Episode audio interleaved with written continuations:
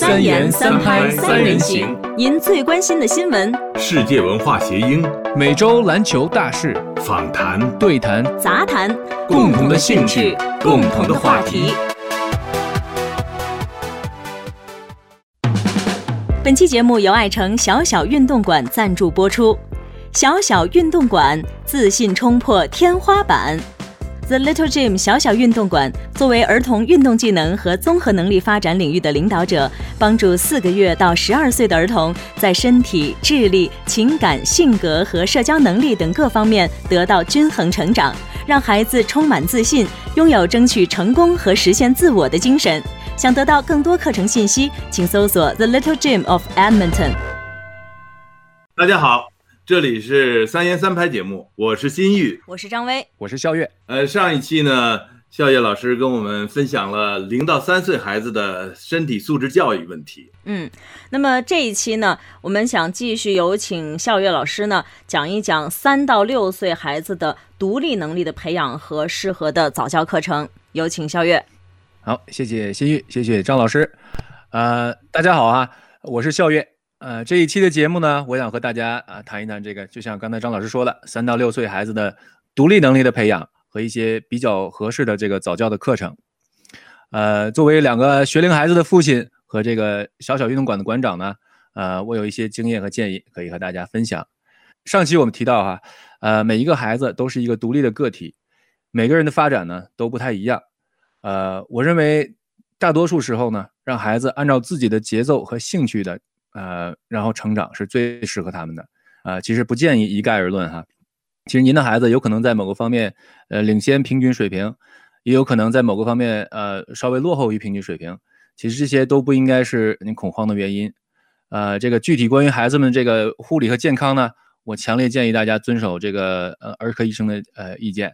呃，我们这一期里面说到的呃这些内容呢，不见得全面，所以我建议您在为孩子决决定之前呢，呃，做一些自己的调查，或者是询问一些儿科医生的意见哈，呃，都比较好。呃，首先呢，这个说到三到六岁这个孩子的独立能力的培养，呃，我首先这个就就要提到这个分离焦虑啊，英文叫 separation anxiety。呃，其实这个呃，新宇老师和张老师都是呃都是父母哈。我觉得你们呃是，其实孩子可能都在某个呃他们成长的某个阶段有过这样的经历吗？哎，都有的，是一种呃痛心的经历哈。首先，父母其实内心特别舍不得哈。对。其次呢，看着孩子更舍不得的表情，好心疼啊。我觉得，尤其是在那个孩子第一次去幼儿园的时候，就是你第一次和他有这种，他一定要离开你。我就记得我们家的孩子在呃，其实我们家孩子一直都是在家里待着的，四岁以后才开始去那个 One Hundred Voices，然后就第一次，哎呀，好可怜呀！这个老师呢就会让家长就走了，人就关门了，然后那个小孩呢就在关在里头，家长被关在外头，然后小孩就在窗户上那么看着。是。当时呢，我们的孩子那个班呢有一个妈妈，她就特别受不了他们家孩子。那么可怜，然后在里头嗷嗷的哭，然后他就在外头抹眼泪。是，咱们都经历过哈。对，我家我家老大也是第一次去上这个呃，大概在三岁左右上那个早教课，那一堂课，哎呀，哭了一堂课大概四十多分钟，哭了至少有半个小时。然后我就在外面能听到他哭，你说这个心里面多难多难受哈，这真的是很难受。对，但是这个。这个分离焦虑呢，是其实每个孩子或者是或者是家长都可能需要经历的这个过程哈，呃，因为他们从三岁开始呢，都学会了走路、跑步，呃，有的呢可以可以跳了，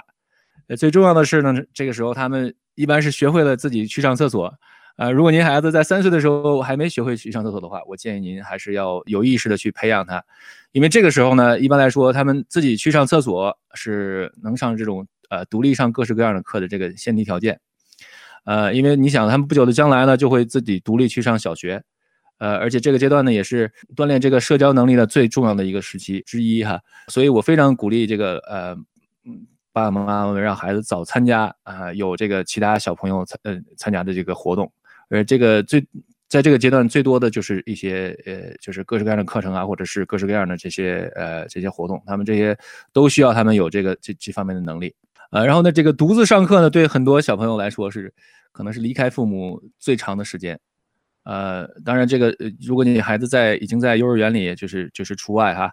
但是他们在幼儿园里面也是跟跟这个他们的这个 caretaker 跟跟这个幼儿园的小这个阿阿姨也是经常在一起的。然后这个每个孩子对这种独立课程的反应呢，都可能是不一样哈。呃，其实即便是同一个家庭教育出来的孩子，也也可能是不一样。啊，这个我个人就有就有就有这样的经验哈。就像我刚才刚才提到，我老大第一次上这个三岁三三岁的时候去上这种这种课，哭了四十五分钟，哭了半个小时，第一堂课。我我家老二去上这样的课，连头也不回就进去了，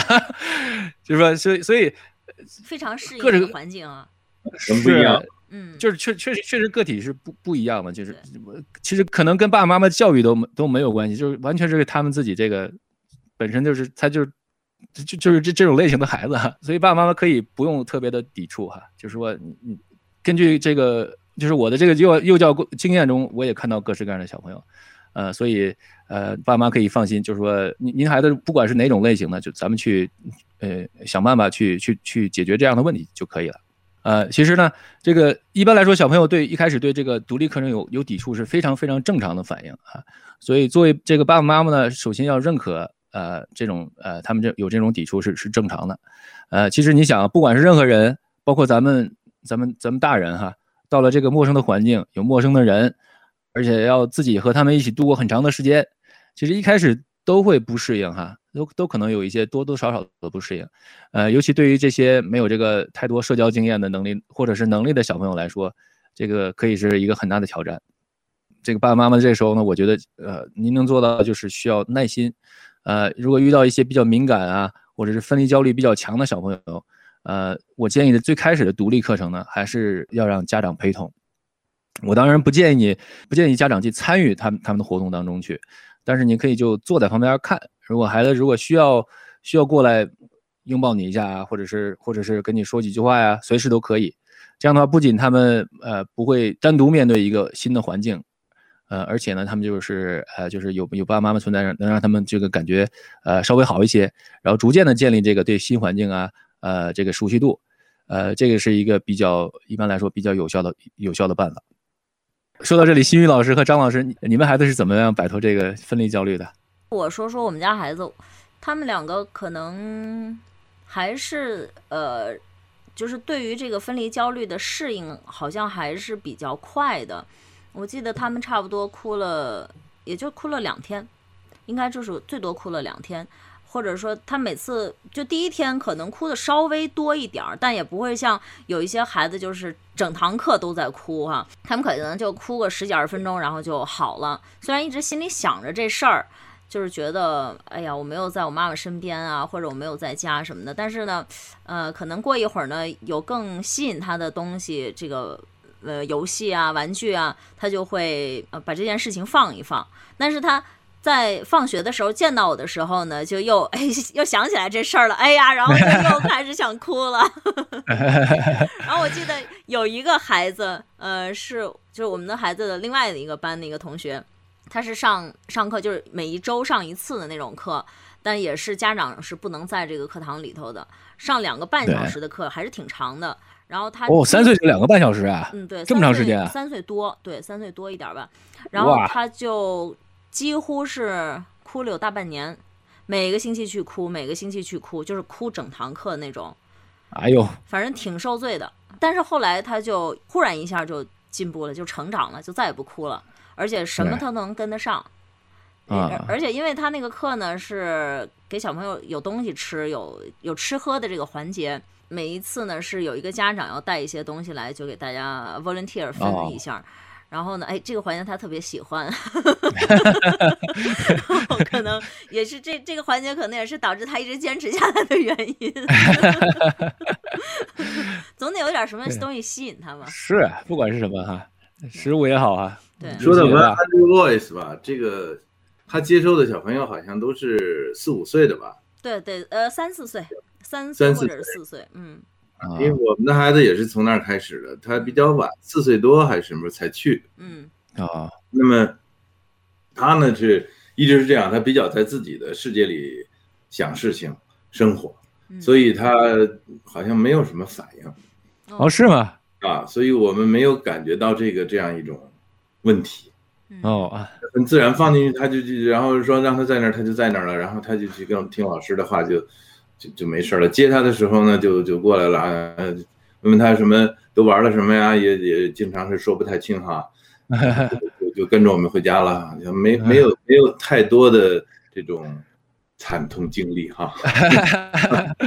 那你是那碰到这种比较比较比较容易适应的小朋友哈，这个这是，而且我这是可遇而不可求的。而且就是年龄稍微大一点的孩子就会好很多，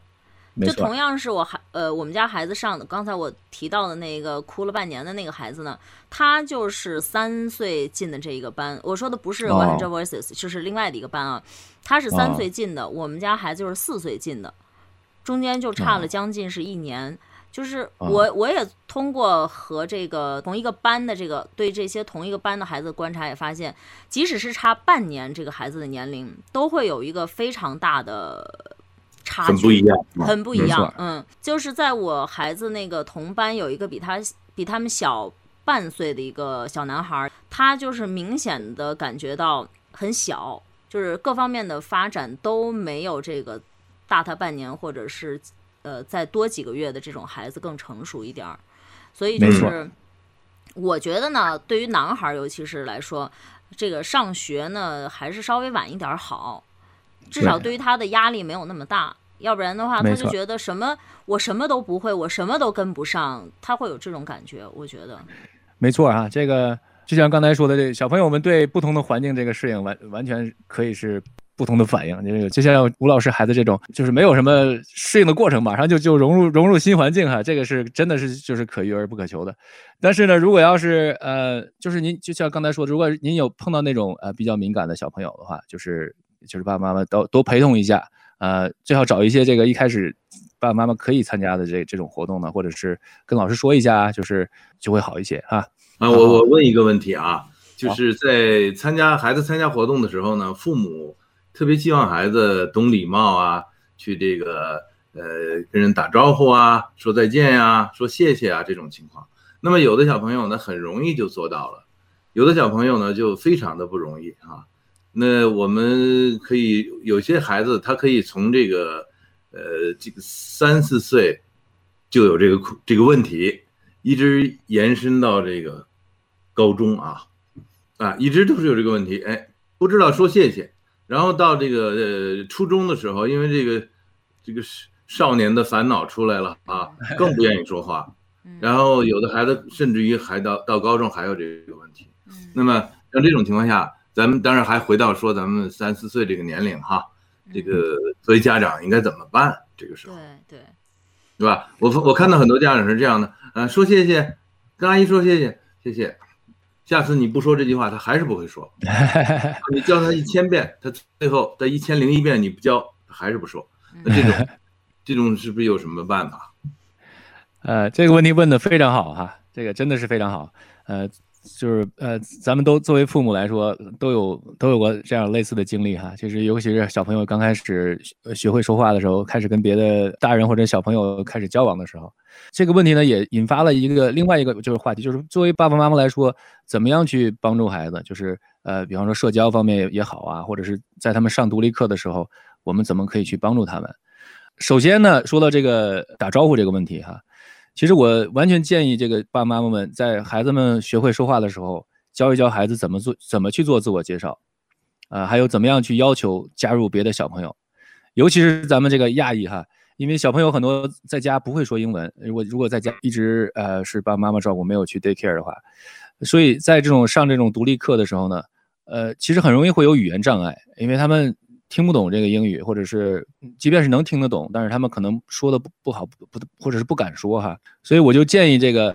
嗯，爸爸妈妈呢在家里面和孩子就是说一些基本的英文，而且呢就是跟他们做一些 role play，就是说就是场景的这个真实场景的这个这个演练哈。比方说，呃嗨你可以教教小朋友说，Hi，What's your name？My name is Tom，for example，right? example，right？And can I join you? Right？就是，然后不仅是爸爸妈妈要说出来，而且一定要鼓励小朋友，呃，要说出这句话。不不光是他听到了，听到你说了，而且要鼓励他们说出这句话。嗯。然后呢，不仅仅是要教他们这个问这个问题，而且呢，就是面对不同呃，这个有可能不同的回答，比方说这个小别的小朋友可以说 No, you can't join us。当然最最糟糕的这种情况，或者其他如果是 Yes, come come join us, right？碰到这种情况的话，那当然当然最好了，就小朋友就就去和和他和他们一起去玩了。呃，如果碰到这种他们说 No 的情况下，呃，爸爸妈妈也要也要教小朋友怎么样去处理，怎么样去面对这样的问题。这样的话，他就事先就有一个心理准备，就是说，呃呃，碰到这种情况怎么去处理，呃，怎么去说，然后这些对他们来说都是一个呃信心的增强。他们如果有信心了之后呢，呃，面对这样的这样的问题的话，就更容易去去去去处理哈。嗯嗯，实景实景演练，对，实景演练就就是真一句一句教是有用的多，是吧？对对对对对，实景演练，对，这就是说爸爸妈妈事先做一下，然后让小朋友再跟着做一下。嗯就就会就会有很就对小朋友的这个信心来说就有很大的提高。还有一些小朋友呢，完全一开始完全不愿意参加活动，你说老师说什么，啊，哎，我们去那边玩吧，他完全没有反应，完全没有反应，这个也是很正常的哈。呃，或者有小朋友就是如果爸爸妈妈在跟前的话，他就一直抓着爸爸妈妈的手，也也也不去参加这样各式各样的活动。呃，其实这个也是非常非常正常的，因为。各种小朋友这个学习的方式不一样啊！我在这个小小运动馆呃工作这段时间里边，也是看到了各式各样的孩子，啊，他有的呢就是喜欢直接参与，这当然是我们希望一般来说爸爸妈妈都都希望看到的，就是呃老师说什么他们就直直直直接加加入进来，然后通过这个动作哈，跟着去做这些老师指点的这些动作，他们在这个方式里面学习。其实还有的小朋友呢，他们就是喜欢先观察，这也是也是有这样的情况。就是他们就是所谓的这个视觉学习者，叫 visual learner，他们一般就是那种心里面琢磨哈，因为他们对新的环境不太不太适应。呃，老师教了这个动作怎么学啊，或者是呃其他小朋友是怎么怎么一起怎么怎么做的呀？然后他们回到自己熟悉的环境里面，比方说自己的家里啊，或者是操场上啊、park 里边、公园里边啊，呃，他们会自己去自己去练习。呃，其实就说呃，爸爸妈妈有时候看到这个孩子。自己孩子在这种课上什么都不做啊，这个属于浪费学费的行为哈。呃，其实他们还是在学，只不过就是可能呃，您觉得学习的方就是没有其他直接参与的这个活小朋友的这个呃这个程度多，但是也是他们自己学习的一种方式。如果这个时候的放弃呢，反而间接这就培养了这个他们一受挫折就要放弃的这个习惯。我其实我的建议是，面对这样的小朋友，就是首先呢，不管呃不管是上什么，是先先跟孩子就是沟通一下，就是 set expectations。你比方说，哎，呃，我知道你不太喜欢，就是呃参加这种这种别别的课程，呃，我们可以先上三堂课。比方说，你先跟小朋友说好，然后尽管小朋友不愿意参与、不配合，不管是有什么重大原因呢，都坚持上完这节课。这样的话呢，孩子们至少看到了这个别的孩子怎么样上课哈，而且已经给他们建立了这个这个一一这个预期哈，建立这个 expectation。呃，你就是就上完这三堂课之后，即便是不再继续下去，这也。呃，也不算是一种，也不也不也不算是遇到挫折就就放弃，也不也不给他们培养这样的这这样的习惯。其实这样的话，我我我建我觉得是一个更就是说更有效的这个处理这种问题的办法。然后呢，给他们很多的鼓励啊，不管他们上呃做了哪些动作啊，或者是呃只要他们坚持上完这样的课，就给他们很多很多的鼓励。嗯呃，然后呃如果一种课不不合适呢，可以多试一试不同种类的课程。啊，比方说，其实三岁的时候有很多的选项的，比方说体操啊、跳舞啊、足球啊、篮球啊，啊等等等等。呃，其实等他们这个适应了新环境之后呢，呃，他们就会，这爸爸妈妈其实这时候就可以放手了。这时候其实不是他需要你，是你更需要他们。其实，啊，就是就就让他们放手去做。然后呢，这个呃，让他们独立上课之后呢，就是多去问一问孩子们，就是他们啊上课学习的内容啊，呃，对这个学习的内容感不感兴趣啊？然后呢，如果他们对这个感兴趣，多就就去和他们一起，呃，就是练习一些，呃，巩固一些学学习到的新技能。这样的话，不仅跟他们，呃，能够提高就是亲子关系，同时呢，也也增强了他们的自信心。下一次去的时候，哦，我把这个动作跟跟跟爸跟爸爸妈妈已经练过了，呃，然后呢，还可以多关注跟老师们的反反馈哈，听听老师怎么说。呃，老师可能建议他在回家去做，嗯，呃，更多的某些某种某种训练啊，或者是他在课程上有有哪些这个挑战啊，呃，多问问老师。然后，呃，我觉得在这个教育孩子方面呢，这个其实呃，新宇老师可能呃可能有更多的这个发言权哈。其实这个孩子们和家长的关系呢，其实应该是一种伙伴的关系，partnership，其实就是互通信息啊，让让对方明白您的需求，呃，而且要要理解怎么样去帮助对方，帮互互相帮助哈。比方说，小明喜欢玩游戏，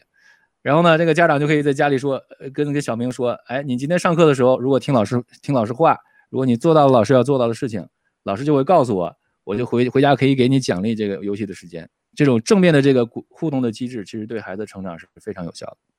对对对，就是这个课前和课后跟孩子的这种互动，对，还有这个呃，实际作为参与者和孩子共同学习，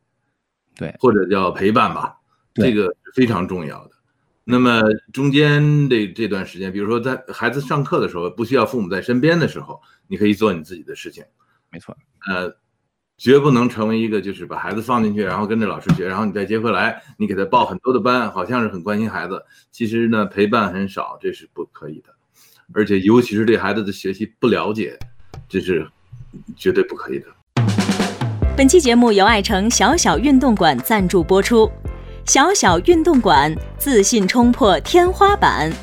The Little Gym 小小运动馆作为儿童运动技能和综合能力发展领域的领导者，帮助四个月到十二岁的儿童在身体、智力、情感、性格和社交能力等各方面得到均衡成长，让孩子充满自信，拥有争取成功和实现自我的精神。想得到更多课程信息，请搜索 The Little Gym of Edmonton。刚才笑月在讲这个不太适应直接参与进去这种孩子，我想起来我们家孩子就属于这种，就是他参加一个活动呢，他就是先看，然后有一次我记得，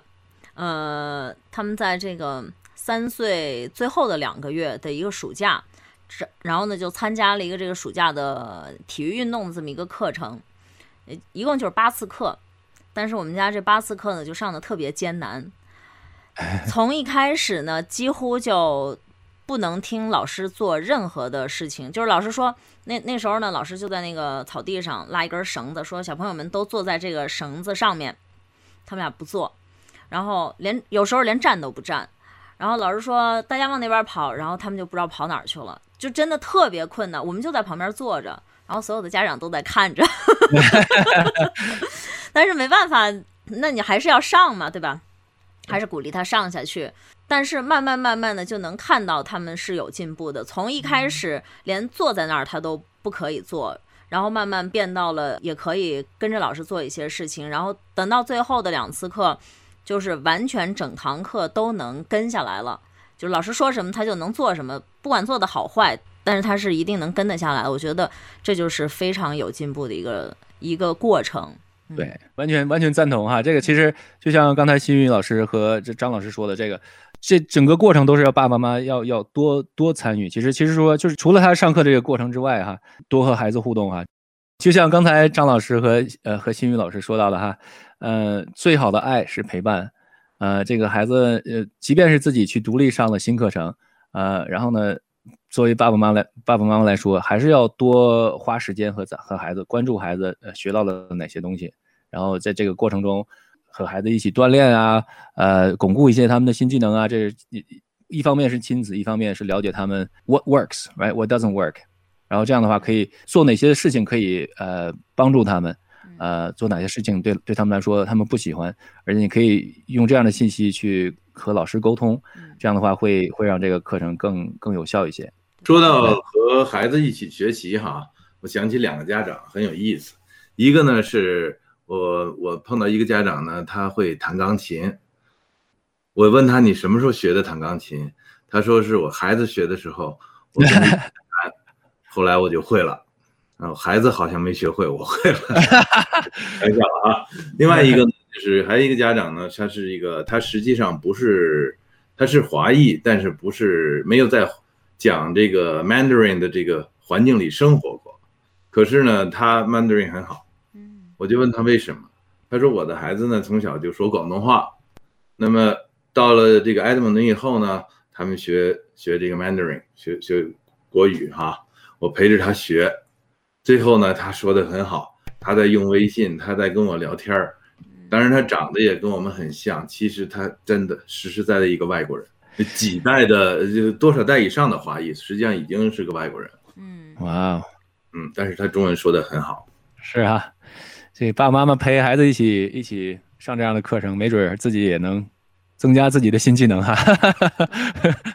我觉得不管对孩子或者是家长来说，都是一个非常好的成长的一个过程。没错，也也其实也也乐在其中嘛，是不是？你如果希望孩子孩子喜欢某某某种事情，呃，作为爸爸来爸爸妈妈来说，如果您也喜欢，其实这样的话有更多的这个和孩子沟通的机会。对，好，那么下一个话题呢，我和大家推荐一些呃比较适合的课程。其实对于这个孩子的身体素质来说，呃，在这个阶段呢，小朋友其实没有到青春期哈，他这个体内没有分泌这个生长激素，让他们促进他们的肌肉生长，所以这个力量的训练呢，不应该是他们提高身体素质的主要方向。呃，然后呢，呃，而这个平衡性、协调性啊，手眼的配合配合能力啊，身体各部分的这个配合能力啊，还有这个耐力、专注度，还有这个团队协作能力。呃，或者是对对这个呃呃什么跳舞啊，或者是对音乐相关的这些活动来说，对他们对音乐节奏的这个敏感性来说，这个时候是是最重要的能力。我们可以在这个时候着重培养他们。然后呢，其实你呃，不管今后孩子做任何的活动呢，这个平衡性、协调性啊，这些都是必不可可少的能力。包括这个不管是篮球啊、足球啊，或者是冰球啊，呃，所以我我给我给大家的建议是在这个条件允许的情况下呢。让孩子尽可能的去，呃，参与涉猎不同种类的活动，从这个多方面，呃，多角度的去激发孩子们的兴趣。而且您在这个过程中呢，你也可以发现您的孩子是不是，呃，在某方面有有特长啊，或者是天才啊。然后，呃，是不是只有您在不同的试，你才能发现？如果你不去试的话，你就发现不了。所以我，呃，非常非常建议大家，呃，就是扩展孩子们的这个就是接触的这个面啊。啊，我首先要推荐的就是这个体操课哈。其实不是我推荐我们自己哈，这个体操课其实你想对对对小朋友的这个各种能力的锻炼是是全方面的，因为它包括了这个呃平衡能力啊，呃协调能力啊，呃对音对音乐的敏感能力来说，呃也是啊，还有这个手眼的配合。当然您可能不希望孩子将来变成这个体操运动员哈，但是这些能力的提高呢，就是对对任何一项能呃运动都都有帮助。呃，而且是一个综合性的一个呃一一种呃一种运动嘛，呃，然后可以为这个其他的运动呃打下这个基础。然后呢，呃，下一个我要给大家推荐的就是锻炼孩子耐力的活动。其实这个耐力也也很重要哈。这个就是说，呃，让孩子不仅仅就是呃冲刺，就像就像就像冲刺一样，就呃短跑能力，他他们不仅要有短跑能力，而且要有长跑的能力。因为呃，不管是任何运动，包括足球、篮球，或者是呃，或者是冰球哈，呃，这个呃，能够在长时间里边保保证这个运动的强度也是很重要的。呃，其实在这里边，呃，在我们埃德蒙顿呢，这个最简单的就是这个社区足球。足球其实是一个非常好的一个一个运动的，因为它，呃，它对男孩女孩都适合，而且有非常广泛的这个群众基础啊。这是基本上这个每个城市的呃每个小区，呃都有自己的社区足球。呃，孩子们就可以这，你想在尽情的在阳光下奔跑啊，这个对对耐力啊和对这这个协作能力啊，还有这个社交能力都是一个很大的促进，而且还有一个额外的好处就是这个户外运动哈，这个阳光的照射呢可以增加这个身体里边呃这个维生素维生素 D 的这个分泌，让孩子能够充分的吸收钙质，其实对他们长个子有很大的帮助，呃，这个是非常非常推荐的哈，我孩子我两个孩子其实都呃在在小的时候参加过这个社区足球。这个唯一的问题就是这里蚊子夏天蚊子太多，而且而且要要避免晒伤哈。这个用呃这个爸爸妈妈要要注意这个在这方面的防护。张老师和和新宇老师，你你你们孩子小时候参加过这个社区足球吗？就特别遗憾，就是因为去年这个 COVID-19，本来已经都报了名了，然后就是他们只是原来我一开始不知道有这个社区足球，是后来我才搞清楚，因为我移民过来也时间不长，呃也哎就是。我们这个节目做做晚了，早点做的话，我可能就知道了。然后我就只是，对我就只是，呃，在这个暑假的时候，我他们有这种足球的这个 camp，就报过报过一两次这个 camp。后来呢，我才知道有这种社区的联盟什么的，篮球、足球都有，是吧？然后我就给他们报，没想到呢，就正好赶上去年的这个大流行了。然后就没办法，就被迫取消了。那你说现像现在，尤其是在咱们这种城市，冬天这么冷，目前呢，我们这个 COVID-19 的问题呢，又不适合参与这种室内的集体的活动，那怎么办？好，嗯，好好，这个问题问问的很好啊。其实，呃，我有一个非常好的信息可以可以跟大家分享一下，就是呃，现在虽然 COVID-19 让让我们室内的运动不能做哈，嗯。室外的其实冰雪运动是非常非常好的这个一一项运动啊。对。呃，这个滑冰啊，或者在室外滑冰啊，或者是滑雪，呃，滑雪我非常非常建议，因为这个也是也是培养平衡能力的一种一种方式，而且呢，呃，就是在呃，我孩子其实都在 Rabbit Hill 呃 Snow Resort 开始了滑雪，他们这个。last two hours 最后两两个小时，嗯如果您孩子在六岁以下，你就是你可以免费的去滑哇，然后那个雪具雪具也是免费的，哦免费的可以去租。就是说我孩子其实有有的时候，呃，就是大概他们六岁以下的时候，我经常就是晚上，因为他们一般九点关门嘛，嗯我是七点钟去，嗯然后带着孩子就是开车开车过去，但是那个路不太好开，嗯。对，那个路不太好开，然后开了大概二二十分钟，到了之后，我这一晚上就陪他们就就是就是滑雪，但是一分钱都不用花。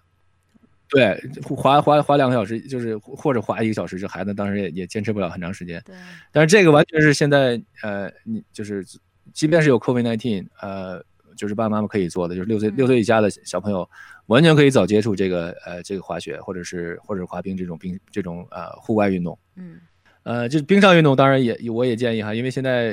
呃好多这个 community 的这个呃这个有这个有这个滑冰场哈，嗯因为滑冰也很容易，你就拿一个拿一个给孩子买点买个冰刀，呃，就是二手的，比方说去这个 Totem 啊，或者是这样的这样的地方，或者是在在这个 Kijiji 上，也很容易就买到这样的这种这种这种冰刀。嗯然后呢，就是给孩子拿一个椅子啊，或者是或者是什么东西扶着，他们就可以在在在冰上呃自己自己自己去解决问题哈，也是一种也是一种解决问题的一种啊、一种锻炼嗯啊，慢慢慢慢就就就会了。对这个最后呢，我可以给大家推荐一个，呃就是篮球，因为有些因为我大大家可能知道我是一个篮球爱好者哈，而且最近几年这个加拿大和中国的篮球都有很大的这个进步，尤其在这个加拿大多伦多猛龙队夺了这个总冠军之后呢，这个流行度呢有了上升的趋势。嗯呃，我首先说这个爱城和卡城呢，它也有社区篮球，呃，这个呃社区篮球呢一般是其实是六岁开始的，确实可能不太适合在这一期里面说。嗯但是呢，这个如果您孩子对篮篮球感兴趣，呃，就是可以在家里做的这些练习呢，就是从拍球可以，就可以从开拍球，给孩子买一个适合大的这个篮球，这个很重要。你因为成人用的篮球都体积和重量都比较大哈，这小小朋友看到可能会有一点害怕。嗯呃，很多这个小朋友就是一碰到一碰到球会会躲开，呃，但是给他们买一些适合他们的这个球很重要。这个五到八岁呢是建议使用四号球，就是大概就是直径二十五点五厘米的球，然后呢再往上才用五号球。对，这个大家买的时候要要要看一下，呃，这个可以呃培养孩子在家拍球，然后呢还有一些呃，当然呃就是早教的课程啊、呃就比方说我们学校运动馆就就有一些这个呃呃体育方面的专门的体育课，就是不同的这个呃运动有大概八周的时间去去学习，这也是一个一个办法。呃，还有一些其他的这个呃关于篮球可能也我我所知道的可能就是就是这些。我的我有个问题就是，现在孩子们在这些 team work 都参加不了了，那么在家里有没有什么办法能让他相对保持运动水平？比如原来这个孩子是个排球队的，或者是个篮球队的，那么现在呢，只能在家里了。那这种情况下，父母能做什么呢？这个问题问的非常好哈，这我我本身就是就是其中一个，我孩子本来是在这个呃在打社区篮球哈，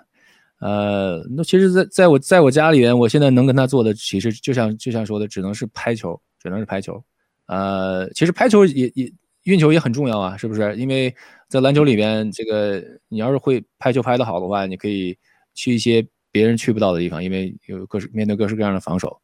就是拍球训练很适合。拍球这需要的场地就就更大一些，这就比较确实是比较 challenging。这个那我就建议那可能找一些比较 creative 的这办法，比如说用用你的车库里面练练练练颠球啊，或者是新宇老师，您觉得这个排球基本功应该是哪方面呢？那我觉得在家里是可以练。其实排球基本功，一个是这个这个 bump 啊，就是 underarm，呃，就是垫球了哈。对对，那垫球它首先呢，一个准确度也是一个很重要的方面。没错，那如果跟孩子在就把，比如说车库里，哎他要呃不需要他垫的很高，比如一两米高就可以了，让他垫得是很低一点。另外一个就是 setting，就是那个那个所谓二传了哈。对对对对，托球呢，这个更要精确度。那你在纸库完全可以，你在墙上画个圈，让孩子就去托就好了。是，呃，扣球好像有点困难。是啊，对，这个你的灯啊或者什么就可能要要要遭殃了。所以这个，但是就是前面两个项，其实一直到 senior high 这个这个孩子的运动队，主要失分还是还是垫球和托球。哎，实际上扣球相对没那么重要，虽然它很好看很过瘾哈。我们给孩子上课的时候也是，几乎每堂课都让他们狠狠的砸两下过过瘾。但是我们真正心里每堂课主要训练的还是前面那两项，当然还有发球。发球发球找一找手感也是可以的，但是就是不太真实了，因为发球总是要远一点。那在车库里就比较轻。那这样反正这些东西，如果能够自己家里定个计划，跟孩子设计的有趣一点的话，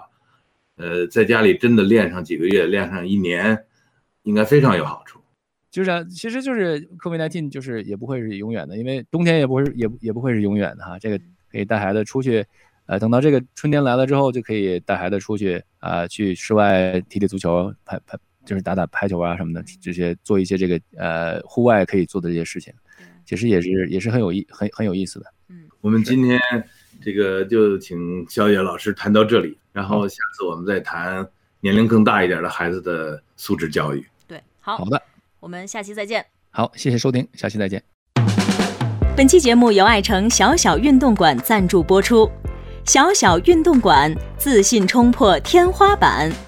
The Little Gym 小小运动馆作为儿童运动技能和综合能力发展领域的领导者，帮助四个月到十二岁的儿童在身体、智力、情感、性格和社交能力等各方面得到均衡成长，让孩子充满自信，拥有争取成功和实现自我的精神。想得到更多课程信息，请搜索 The Little Gym of Edmonton。